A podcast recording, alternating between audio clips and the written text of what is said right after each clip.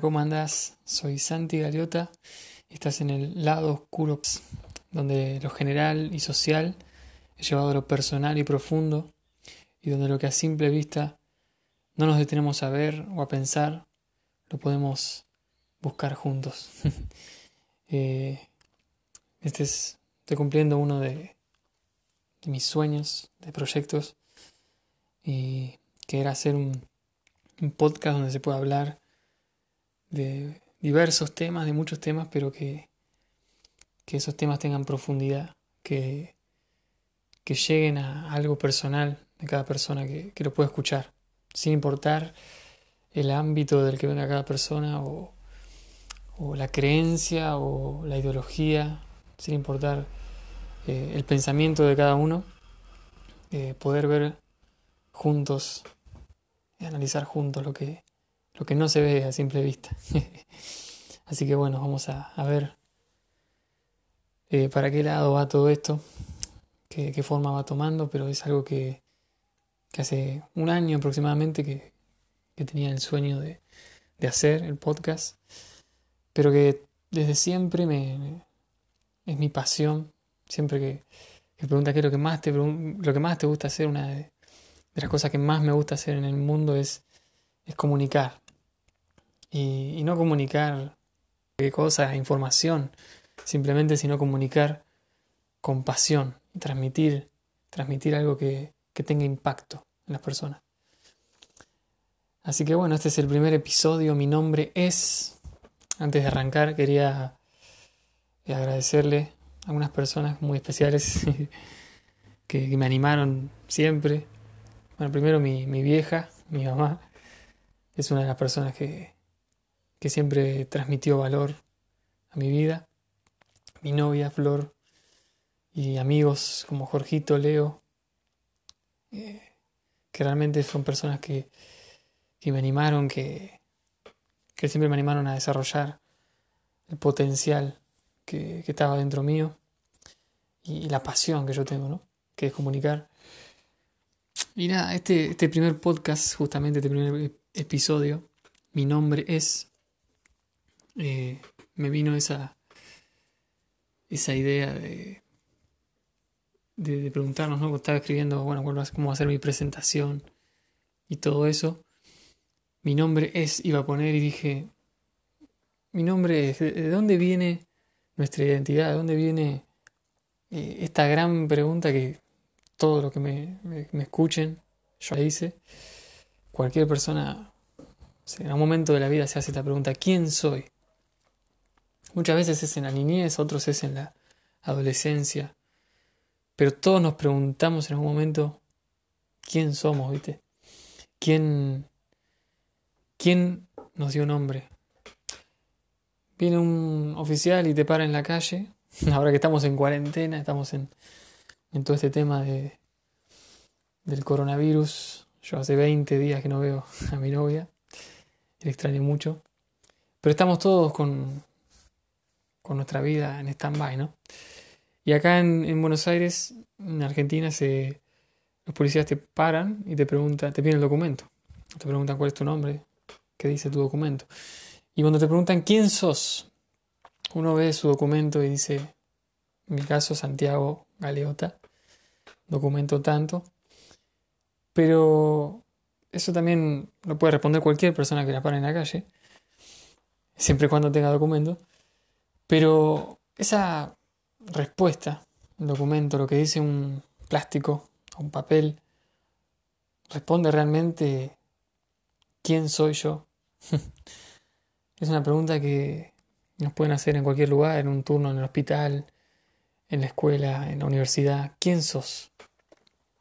Cualquier parte de la sociedad. Y, y realmente las respuestas que damos de nuestros nombres que por ahí nuestros padres nos pusieron, no responde realmente a quién somos. Eh, es una pregunta que, que viene de, desde los orígenes de las culturas y, del ser humano, ¿no? Eh, el ser humano siempre estuvo con esta angustia existencial. No sé si alguna vez eh, experimentaste angustia existencial.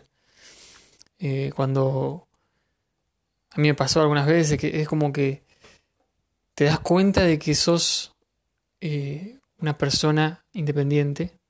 Dicen que muchas veces le pasa esto a los, a los niños, a los bebés, cuando en cierta etapa, no sé cuántos meses son, eh, se da cuenta de que es una persona diferente a la madre. Él piensa hasta ese momento que es uno con la madre, que está conectado con la madre y que no tiene esa independencia, no está solo como unidad, como persona sola.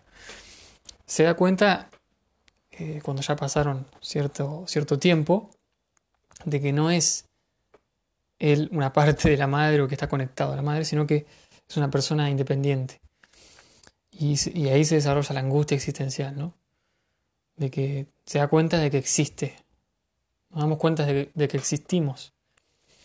Eh, muchas veces también nos pasa eso, a mí me pasó de, durante mi niñez, de sentir eso.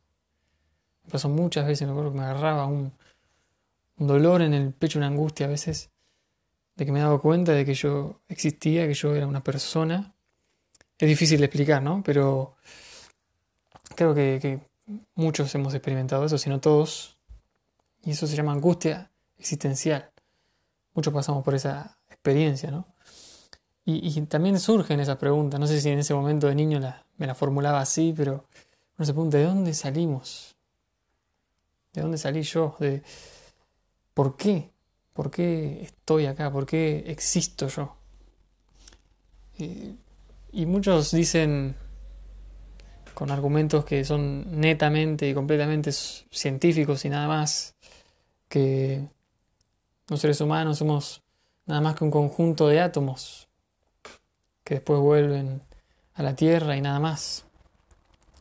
Eh, pero la verdad es que todas las culturas, desde siempre, buscaron el origen, buscaron el, principio de todo, el propósito de todo. Pues sabemos que buscando el origen de las cosas, tal vez podían dar respuesta a ese interrogante, ¿quién soy? Y poder decir, mi nombre es este, y, tener definido quién realmente uno es, cuál es el propósito. El propósito, porque, porque uno respira, es lo que nos da nombre en realidad. Y siempre todas las culturas estuvimos buscando nuestro nombre todas las, nuestras inseguridades que tenemos eh, en nuestra vida. Yo me acuerdo de mi etapa de adolescente, desde aproximadamente, no sé, los 12 años a los 18 años, más que nada, y un poco más también, de muchas inseguridades. Creo que uno cuando es adolescente es cuando más pasa por inseguridades. Pero uno no, tiene la respuesta a quién realmente, si busca identidad de muchas cosas, busca identidad en, la música, busca identidad en, hobbies o en, cosas que le, apasionan, busca identidad en, ropa, en amigos, eh, en la moda, en un montón de cosas. Eh, o en la familia puede ser. Y eso pensamos que es nada más de la adolescencia, pero no, no es en la adolescencia nada más. Después nada más cambia cuando somos jóvenes buscamos identidad en la carrera que estamos estudiando. Ah, yo estoy estudiando, soy estudiante de trabajo social en la Universidad Pública acá en Argentina, en Buenos Aires, que, que también tiene que ver mucho con, lo que me apasiona, lo social. Pero ni siquiera eso, eso no, me da identidad. Yo me esfuerzo muchas veces para no, tomar identidad, por ejemplo, de eso, de lo que uno estudia. Porque eso no me da el propósito, sino que es simplemente una característica. Muchos dicen, bueno, fulanito de tal, ¿qué es? Es doctor, es abogado. Lo primero que se dice la persona es eh, lo que la persona hace o, es albanil, lo que la persona hace para, para ganarse la vida, para ganarse el pan o lo que sea. Y, eso en realidad tampoco nos, nos debería definir. Eso es simplemente una ocupación, es simplemente una característica, algo que hacemos pero no está ahí nuestra identidad. Y yo de adolescente tuve muchas crisis de identidad, me di cuenta muchas veces que no encajaba en, ciertos lugares. Después uno también va descubriendo un montón de cosas inclusive la, sexualidad y, más todavía la confusión de quién realmente uno es. Eh, aparece en nuestras vidas. Y todas esas inseguridades nacen de, eso, de cuál es mi nombre. Uno, yo cuando era chico, me acuerdo que quería cantar, quería. Me gustaba Bob Marley, quería cantar una canción de Bob Marley en la escuela. Era el primario.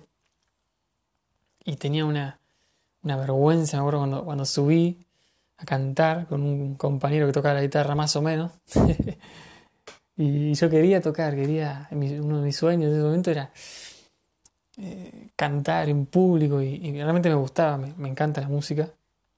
Eh, no, no, no soy muy buen cantante, pero, pero me encanta la música, toco la guitarra y, y es algo que me apasiona también. Y, también porque es una forma de comunicar, que es lo que más, más me gusta, más me apasiona. Es una forma de transmitir la música tremenda y que va directo a algo profundo. Y bueno, yo llegué ahí y, me acuerdo que desafiné un poco y que me temblaban las patitas de la mano. Pero salió, dentro de todo salió el tema. Eh, no salió del todo bien, pero yo me acuerdo que a partir de ahí me inhibí bastante. Eh, durante el resto de mi adolescencia, eso habrá sido, no sé, en cuarto, quinto eh, año, grado, perdón, de, primaria. Y sí, creo que cuarto grado. Y me acuerdo que, después de ahí fue como, me inhibí bastante para hacer cosas en público. Lo volví a hacer más adelante, recién en, en séptimo, eh, que ahí sí, séptimo sería el primer año de la secundaria. Volví a cantar y esa vez me salió bien. Me acuerdo que canté un tema de, de la Versuit pero, pero sí me, me, sentía inhibido y buscaba identidad. Quería que, me identifiquen por el lado, en este caso, de, de la música. Y a veces, y siempre tenemos esa tendencia, no sé por qué, tenemos esa tendencia de buscar identidad en algo que hacemos, en algo que nos haga diferente, que nos haga especiales. Pero eh, en realidad el, problema, la raíz de la cuestión eh, es el nombre. Queremos tener nombre. Y evidentemente no somos iguales a los animales. Los animales no, no buscan su origen. Eh, si te pregunto, ¿qué es lo que nos diferencia de los animales? Y seguramente, sin pensarlo mucho, la respuesta natural que, se puede dar en cualquier lado es eh, la misma que dieron los compañeros de la facultad hace un tiempo cuando tuvimos la clase, antes de que arranque la cuarentena, la clase de psicología social, el profesor preguntó qué es lo que nos diferencia de los humanos. Entonces dijeron la razón, el raciocinio, el razonamiento, y todo decía lo mismo. El profesor le dijo, eso es lo que normalmente respondemos, pero no, no es la respuesta. Y, y ahí me llamó la atención, ¿no? y él empezó a desarrollar que en realidad lo que nos diferencia de los seres, de los animales a los seres humanos, es que necesitamos el contacto con otros. O sea, el ser humano no es completo, sino hasta que se encuentra con otro ser humano. El ser humano no, no es realmente 100% ser humano hasta que se encuentra con otro. Nosotros no tenemos el instinto de los animales. el ser humano cuando nace no, no trae consigo el raciocinio. Entonces, si nos diferencia de los animales, que cuando nace un bebé es un animal, no. El bebé no tiene raciocinio, el bebé necesita ser llevado eh, con la madre a el seno para que pueda tomar la leche y, tomar de la teta y no tener eh, no morirse de hambre, porque no puede razonar, debo tomar la teta, debo hacer esto, debo hacer lo otro, no. Eh, entonces, a mí me causa gracia, porque, como lo decía el profesor, pero era tal cual, el ser humano no es por la razón un ser humano, sino que, que viene de otro lado, viene, pasa por otro lado la cuestión. El ser humano se desarrolla cuando tiene contacto con otro ser humano. Y la razón y todas las demás cualidades son un producto que se desarrolla cuando los padres o la escuela, eh, diferentes eh, ámbitos se le, se le imparte al niño, digamos, la cultura, lenguaje. Por eso yo creo en el poder de las palabras. Que las palabras muchas veces nos formatean, nos, nos dan nombre. Y, y, bueno, vamos a hablar ahora más adelante de, cómo las palabras tienen un peso enorme en nosotros. Y eh, las palabras que nos que pueden venir de nuestros los que nos criaron, o sea nuestros padres o, o si no tuviste padres, tutores o, o de la escuela, familiares, eh, mismo del Estado, de muchos ámbitos, las palabras, el lenguaje nos transmite la cultura y con la cultura también nos transmite ciertas culturas que muchas veces son familiares o son de, personas que te transmiten sus vivencias o sus traumas o cosas que, que generaron en ellos una creencia, una cultura propia y te la transmiten. Hay cosas que, que vienen de, de generaciones que se fueron transmitiendo que, muchas veces lo llamamos tradiciones también. Y, eso se transmite a nosotros. Eso nos empieza a formar una identidad y a dar un, nombre, pareciera. De ahí tomamos nombre también, de, de esas culturas, de esas tradiciones. No está en los genes. La cultura se transmite. La cultura no viene con el niño, el niño nace ya siendo un argentino, con acento argentino, comiendo asado y tomando Malbec y diciendo che. No, la cultura, con todos sus condimentos, se transmite, como decíamos antes, por los diferentes ámbitos. Eh, y muchas veces esas cosas son cosas insanas para nosotros. Yo he recibido de mis padres cosas buenas y cosas malas. Todos hemos recibido de nuestros padres y, nuestros mentores, eh, familiares o quien sea hemos recibido lo que nos han transmitido. Y eso se va formando nosotros por medio del lenguaje, de las palabras. Eh, si de chico alguien te dijo sos un inútil y constantemente te decía, denigraba tu valor, vos no vas a sentir que tenés valor, eh, ningún tipo de valor cuando llegues. ya ni siquiera que llegues muy lejos, cuando usted seas un niño, cuando llegues a la adolescencia, si, recibiste esas palabras, especialmente de quién las recibiste, porque nuestros padres son, son imágenes muy fuertes y muy importantes para nosotros, más van a tomar forma en vos y van a incorporarse en vos. Y esa cultura que incorporamos, ¿qué cultura incorporé? Es la, la primera pregunta, o la segunda pregunta que tenemos que hacer. La primera es ¿quién soy? Para saber cuál es mi nombre, ¿quién soy? La segunda es, ¿qué cultura incorporé? ¿Qué cultura incorporé? Ejemplo, yo escribí acá el ejemplo del, pesimismo argentino. Muchas veces eh, uno va a la cola del supermercado y, por lo menos acá en Buenos Aires, eh, a veces en otras provincias no, no es la misma cultura, pero acá, y más que nada en la capital, eh, está la cultura del pesimismo. Vos vas a la, la, fila del supermercado y están todos quejándose, no, porque esto, porque subieron el precio de esto y por qué está pasando esto. Y, es, algo que se naturalizó en la cultura porteña o bonaerense. Y, y eso también nos van transmitiendo. Muchas veces en algunas familias es más exagerado todavía el pesimismo que, que te transmiten.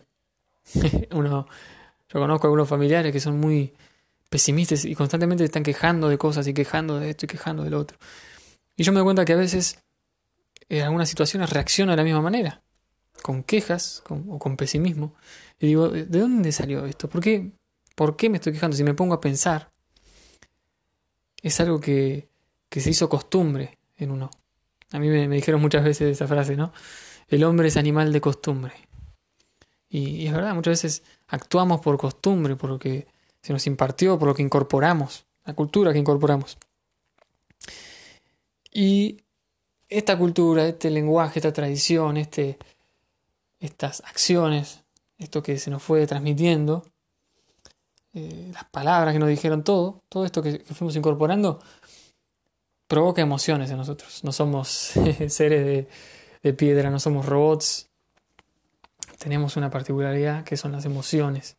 Y es muy fuerte eh, en cada uno de nosotros. Yo sentí muchas emociones fuertes en mi niñez y mi adolescencia y, y también ahora en mi juventud, eh, que realmente marcaron mi corazón, o bueno, cada uno lo llama como, como siente, como le parece, pero hubo muchas emociones que, que, que afloraron en mi búsqueda de identidad. Y esas emociones vienen de una creencia, algo que, que recibiste, palabras que recibiste. Eh, mi emoción de, por ejemplo, de inseguridad, es porque tal vez yo no me sentía aceptado muchas veces por, por mi, por así decirlo, por mi forma de ser. Yo de chico fui bastante introvertido, eh, bastante, me gustaba más ser solitario, leía mucho. Eh, para mi edad era como algo, algo raro, era mucho de estar solo, de imaginarme cosas. Siempre mi, de, niño me encantaba desarrollar, desarrollar ahí la mayor parte de mi imaginación, me inventaba historias. De, chico, cuando iba al primario, escribí un, escribía cuentos, eh, dibujaba mal, pero dibujaba. la verdad que veo mis dibujos hoy por hoy y me dan, me dan un poco de lástima de mí mismo pero también dibujaba porque quería desarrollar mi creatividad. Eh, hacía canciones también de, más grande. Y, muchas veces mi personalidad, que, que especialmente mi niñez fue, y parte de mi adolescencia, fue más introvertida. No, no, me sentía que tenía lugar. No me sentía que, que lograba hacer muchos amigos en, la escuela. Siempre tenía dos amigos. Y uno o dos amigos. Y, muchas veces esas emociones eran como que, bueno, eh, no, no, no tengo el valor, yo soy diferente, no soy como los demás. Eh, en mi familia siempre me decían, ay, Santi es tan tímido, cuando era chico. Oh, Santi es tan, tan solitario. Y muchas veces recibí esas palabras y, y se fueron haciendo, bueno, si todo el mundo dice que es así, debo ser así. Y, fueron formando mi carácter en ese tiempo y fueron profundizando mis inseguridades. Pero había algo dentro mío que quería explotar y por, por esas palabras que yo había recibido no lo podía desarrollar. por ahora en este momento me vienen un montón de cosas de, que yo quería, quería comunicar a los demás, quería todo lo que tenía dentro, toda esa esa, esa creatividad o esas ganas de desplayarme que tenía dentro no, lo hacía por, por, vergüenza y por las palabras. Hoy me doy cuenta que es por las, las palabras que había recibido. Que no estoy diciendo con esto que nuestros padres necesariamente lo hayan hecho a propósito, ¿no? Todos cometen errores y todos a veces no se dan cuenta de, de estas cosas, pero, pero eso sí afectó mis emociones y afectó mis acciones, porque muchas cosas no las hacía por eso que sentía, por esa vergüenza e inseguridad que sentía. Y mis acciones responden a esas emociones. El problema es cuando tratamos de anular las emociones. Necesitamos escucharlas, reconocerlas, pero que no nos dominen. Ahí está el problema, cuando nuestras emociones nos dominan. Yo en ese, en ese momento era chico, pero hoy por hoy cuando recibo emociones que, de cosas que me han afectado, por ejemplo, miedo antes de, de, hablar en público. El miedo no, no es malo, el miedo es algo bueno, es una bendición, como dicen. El miedo es, es, es, algo que nos ayuda un montón, pero eh, que el miedo me llegue a ser atrevido y no a ser, eh, a no, no, a dominar mis acciones. El miedo me lleva a enfrentar mis, temores y no a, dejar que estos me aplasten y me dominen. No sé cuál es tu pasión o tu sueño, pero vos podés, vos podés cumplir ese sueño porque los, los, deseos, lo que nos apasiona, lo que, lo que adentro nuestro se hace fuego, como compartí en, las redes sociales el otro día de, de Mick Jagger que dijo, que le preguntaron, ¿qué se necesita para hacer una buena canción? Él dijo, ah, tres acordes y fuego, dijo. Entonces, no, no, no pasa por, por una gran habilidad para, para, para hacer una obra como Mozart, decía él, sino como que tenías que tener ese fuego, esa pasión. Eso se necesita para hacer una buena canción. Y lo mismo con, con lo que nos apasiona. Por ahí ahora no tenés todo el conocimiento técnico, todo el conocimiento que se necesita para ser el mejor, por ahí vos pensás en, lo que querés hacer, ya sea, no sé, escribir un libro, tu sueño, hacer un podcast o, o, hablar a las multitudes o hacer una banda, hacer una canción, lo que sea, que, a vos te apasione, eh, o, actuar en una película, cualquier cosa.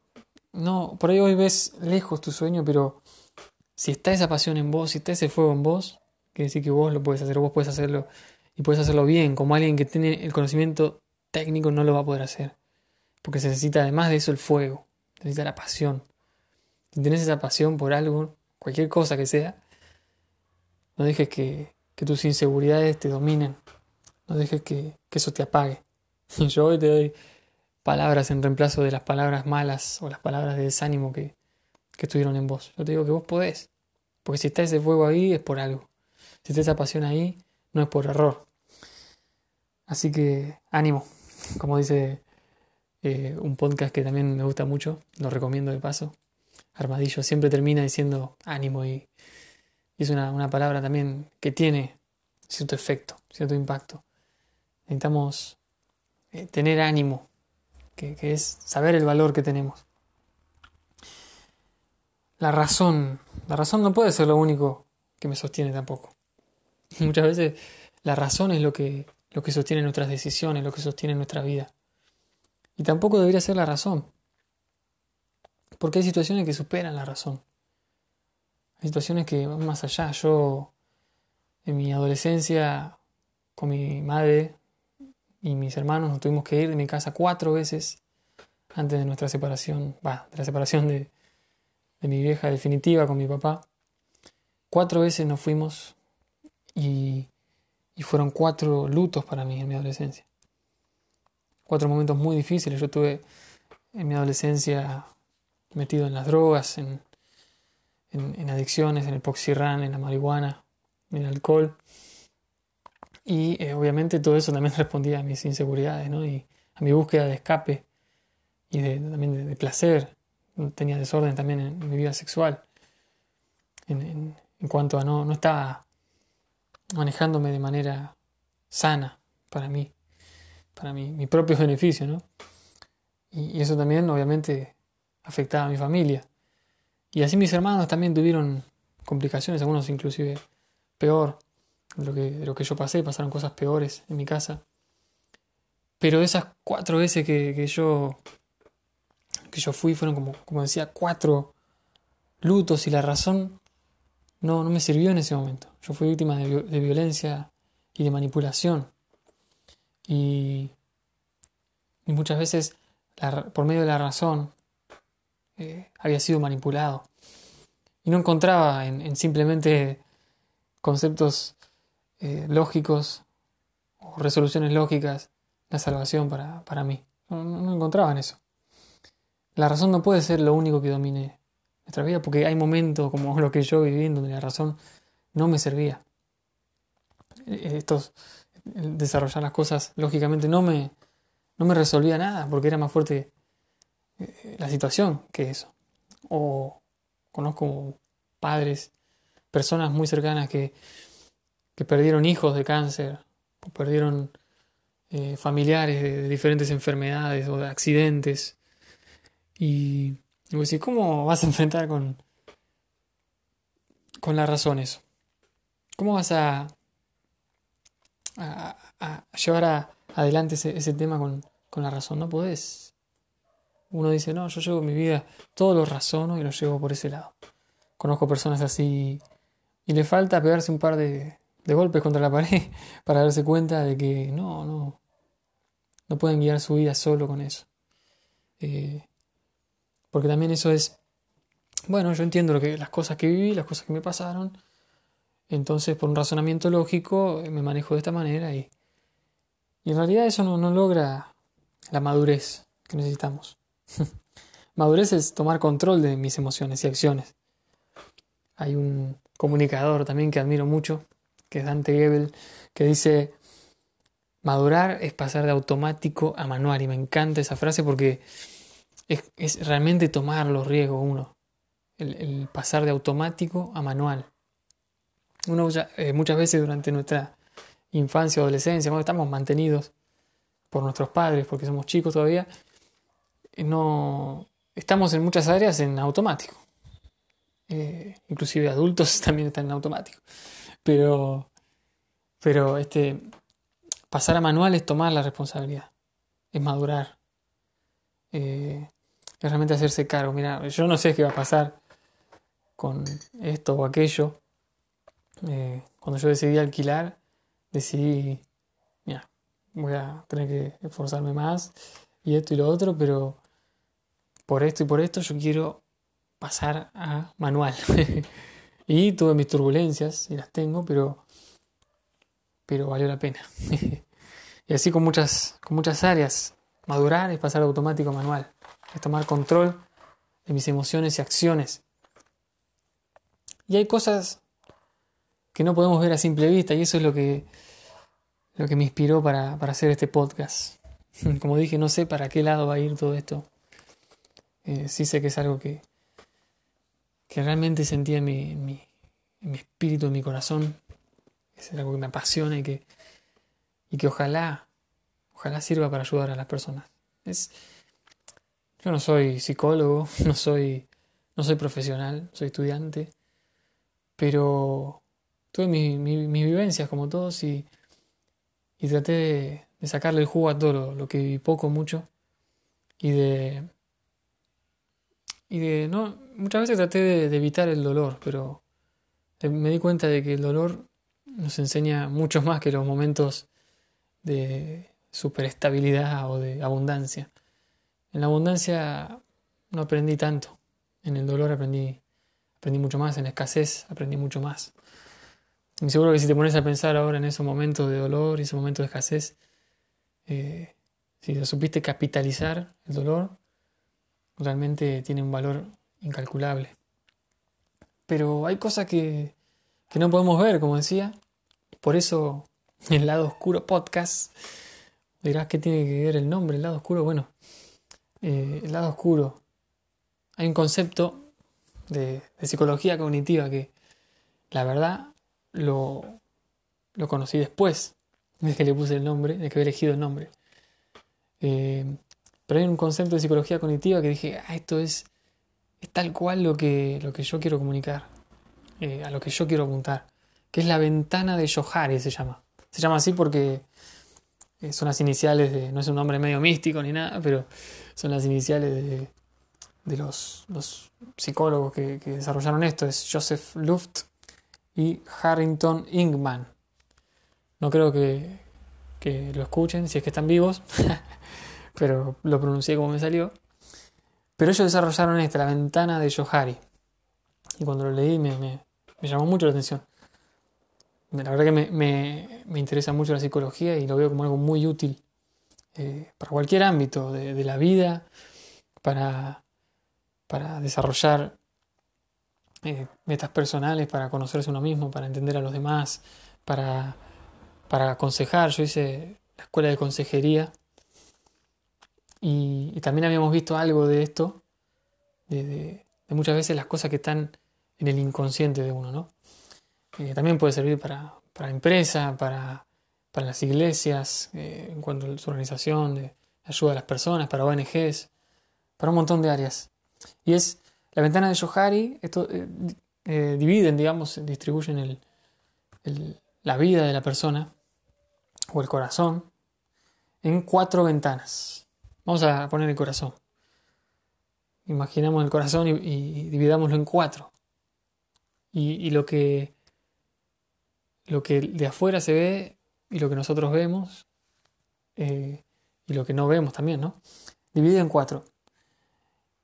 Eh, una parte es la, parte conocida, dicen Joseph y Harrington.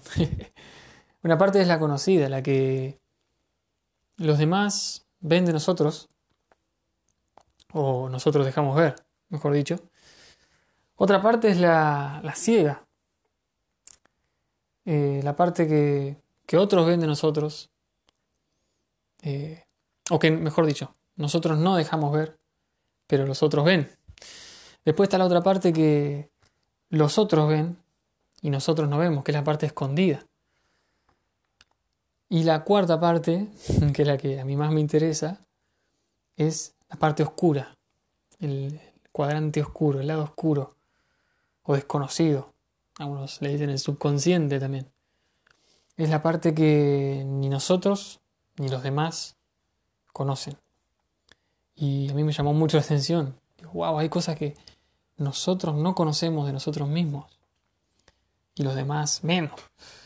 Eh, porque todo lo otro sí, es verdad, a veces dejamos ver una parte, una cara nuestra, a veces los demás ven errores que nosotros no vemos, pero hay cosas que ni los demás ni nosotros podemos conocer de nosotros mismos.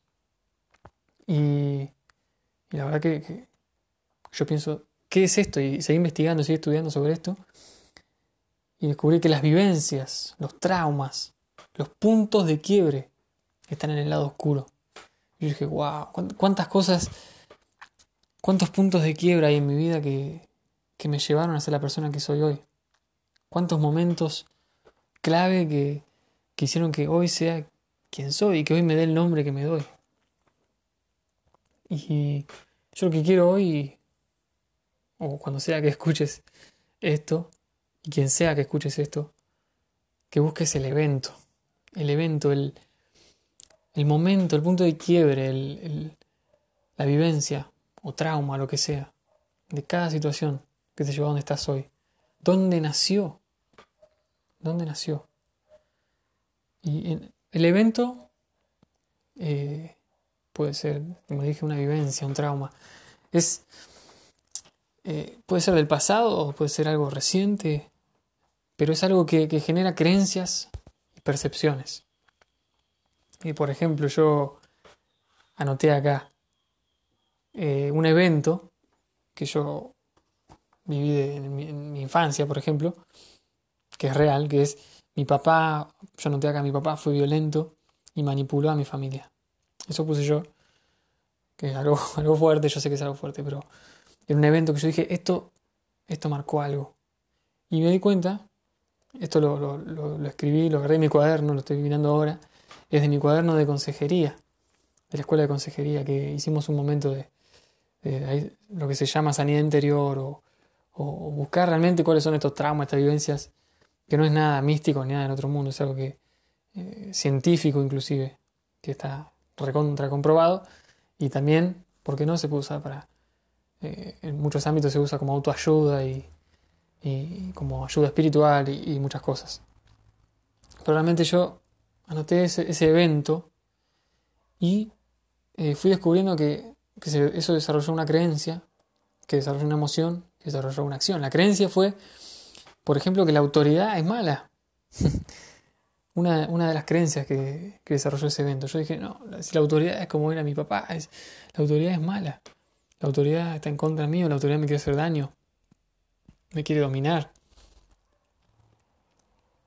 Esa es una, una, una de las creencias.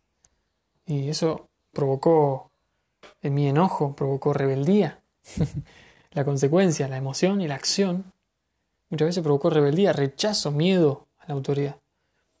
Me movía muchas veces con miedo a la autoridad. Eh, no, no, no, solía ser 100% confrontativo, pero sí me escapaba la autoridad. No, no. Ni siquiera quiero que, que alguien me mande, ni, ni, que llegue a mandarme. Y todo, cuando me di cuenta que todas esas cosas nacían de un evento, pero no es la única creencia. También puse otra creencia que, que estuvo fuertemente arraigada en mí.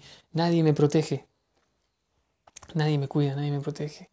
También era una, una mentira, porque sí había gente que, que, me amaba, que me cuidaba, que me protegía, pero yo sentía esa desprotección, era una creencia que, que había desarrollado. Todo nace de ese evento. Y, y cuando vamos creciendo, esos, esas creencias van tomando forma en los diferentes ámbitos que nos movemos. Eh, eso también, esa, esa desprotección generó emociones como inseguridad, preocupación, rencor.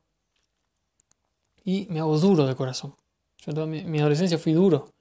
Yo no, lloraba ni, ni loco. No, nadie llegaba a mis emociones, nadie alcanzaba mis emociones. Menos todavía cuando estaba drogado, falopeado. Todas esas emociones que yo largaba. Eh, y yo digo, no, no, yo no juzgo y digo, tenés que dejar de fumar porro, tenés que dejar de fumar marihuana.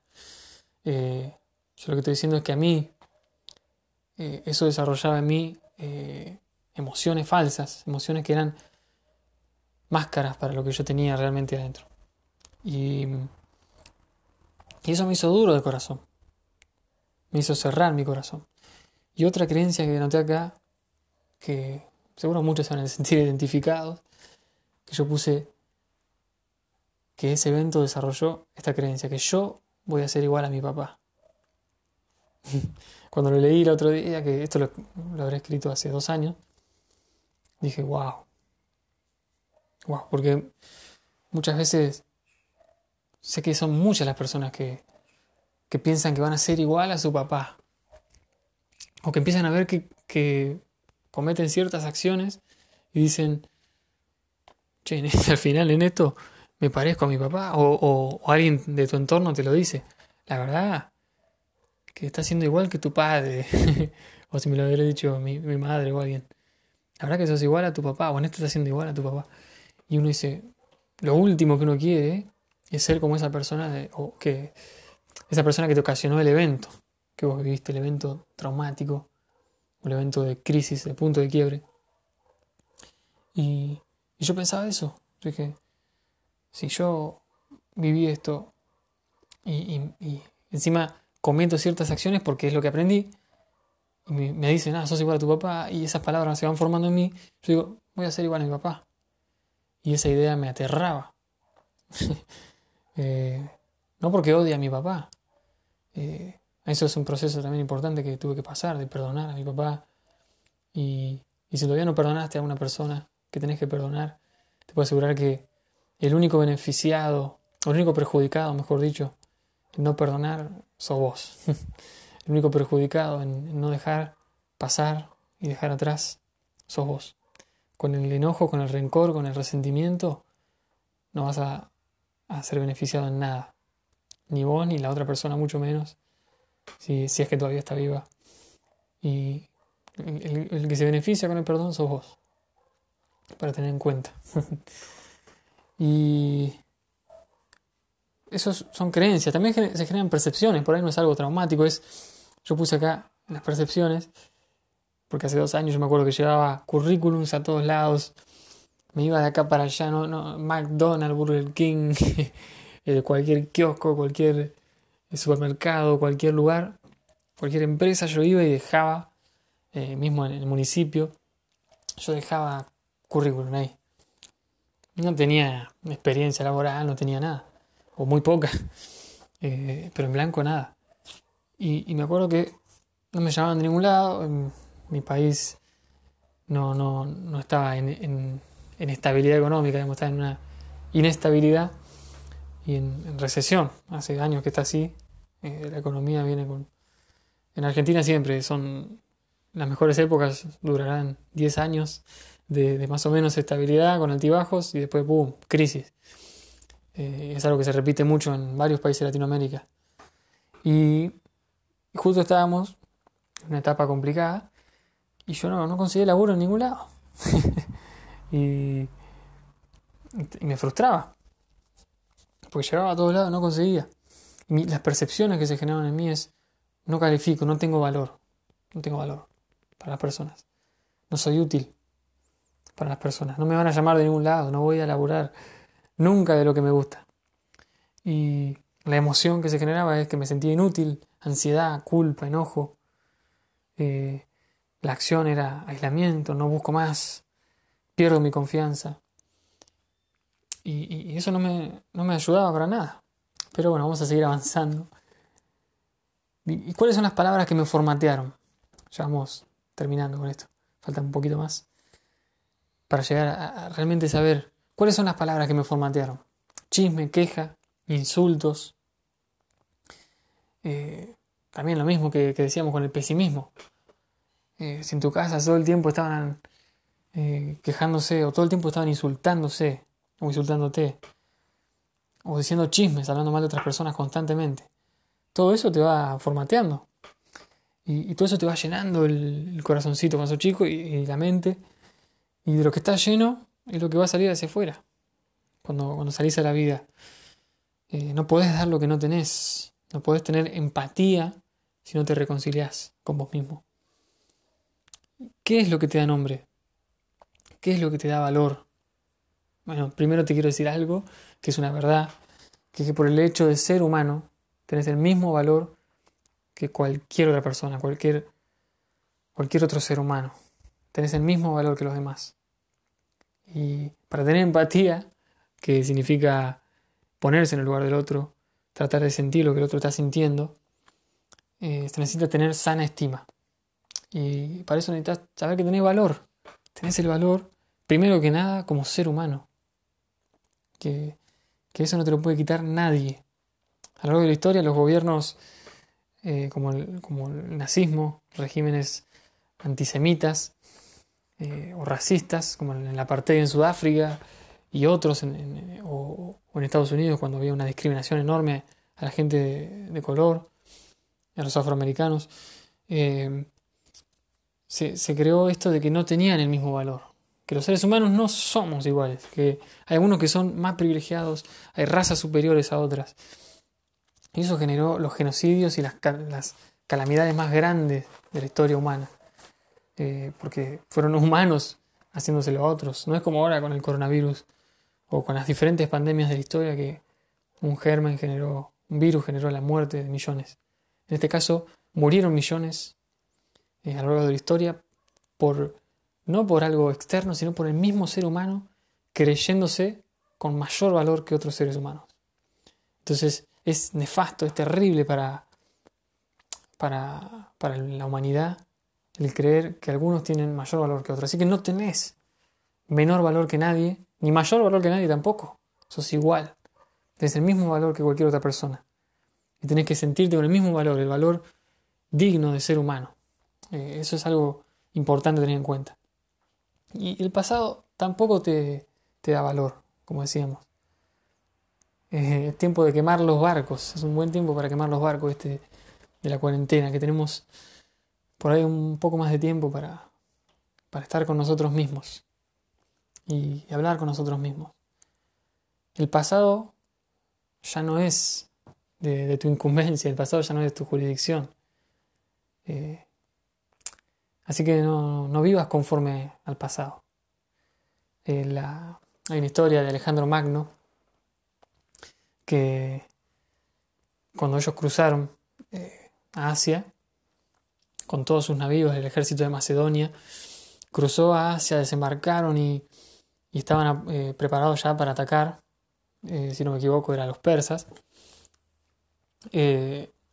Alejandro ordena que quemen todas las naves, todos los barcos, que no quede nada. Que era una estrategia para que los soldados, que estaban muchos con miedo, muchos con ganas de volverse, que los soldados sepan que no hay vuelta atrás. Habían cruzado el mar, habían llegado a Asia y no había forma de volver. Era o enfrentar la batalla, ganar y seguir adelante, o morir, porque no había regreso, no había forma de. no había tercera opción, no había escape y no se podía volver para atrás, al pasado. Y no puede volver al pasado. En la vida tenés que quemar las naves, sería reconocer la, realidad, que no puedes volver al pasado, no puedes cambiar lo que ya pasó. Lo que sí puedes es quemar las naves del pasado y seguir para adelante. Eh, hay una historia, y con esto sí termino, que, la he contado algunas veces cuando me tocó comunicar en público y le, puse la historia de la vaca suicida. no lo inventé yo, pero es una historia que, tiene mucho que ver con esto de, nuestro pasado. Y es la historia de un forastero que va a un pueblo eh, en medio de la nada, y medio un pueblacho perdido en el campo. Y eh, va a pasar la noche ahí porque está de paso y ve que está todo medio caído el pueblo, las chozas medio, medio venidas abajo, eh, todo medio, medio, medio pobretón. Y dice, ¿qué, qué pasa con este pueblo? Bueno, va y a, la, posada y dice, no, no quiero conseguir una cama para esta noche. Y le dice, che, ¿qué, qué pasa con el, que el pueblo está tan, tan venido abajo, están en, crisis? Y él, el, dueño de la posada, le dice, no, nosotros lo único que tenemos acá es una vaquita que alimenta a todo el pueblo y, con la vaquita, bueno, tomamos la leche de la vaquita y no, no tenemos otra cosa. Vivimos de la vaquita. Pobre vaquita ya estaba medio baqueteada. Y bueno, el forastero se queda pensando y dice, mira, oh, qué cosa rara. Y se va, se va a dormir y se levanta temprano y dice, bueno, voy a, voy a, donde estaba la vaquita, antes de irse, me estaban todos durmiendo porque eran medio, medio darganes además, medio vagos. Y va donde está la vaquita y la tira por, por un acantilado que había ahí. Tira la vaquita y se va nomás el forastero y decide, después de un tiempo, se va, no, no vuelve más. Y decide volver, después de un tiempo, a visitar el pueblo para ver qué había pasado eh, desde que él había tirado la vaca. Y volvió y pasó de vuelta y ve, cuando va llegando ya ve que hay, hay, hay almacenes, hay como fábricas, hay, hay campos sembrados, hay ganado, se ve que hay prosperidad, hay movimiento. Y va ahí a donde estaba la posada esta y le pregunta al mismo, al mismo hombre y le dice, ¿qué pasó que, está todo ahora tan próspero?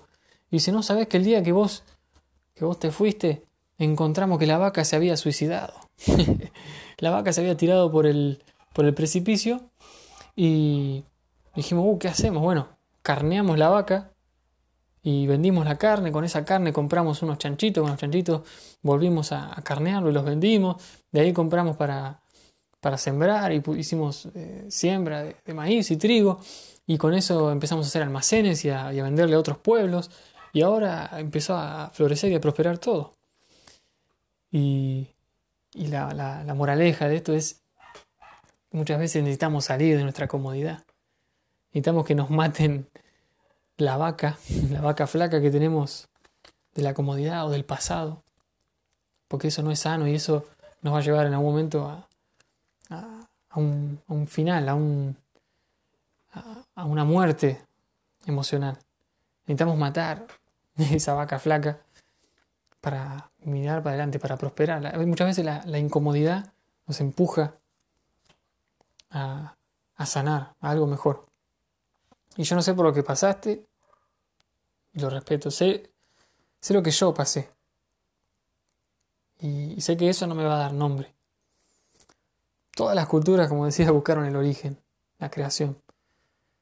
Pero yo sé una cosa, que si todavía estamos acá en la Tierra, todavía estamos en este planeta y vivos es porque hay valor en nosotros. Hay valor en nosotros, hay valor en vos. Así que, bueno, que andes bien. Te, deseo realmente que te haya sido útil, que, que puedas buscar ese evento, que puedas reflexionar y te mando un abrazo.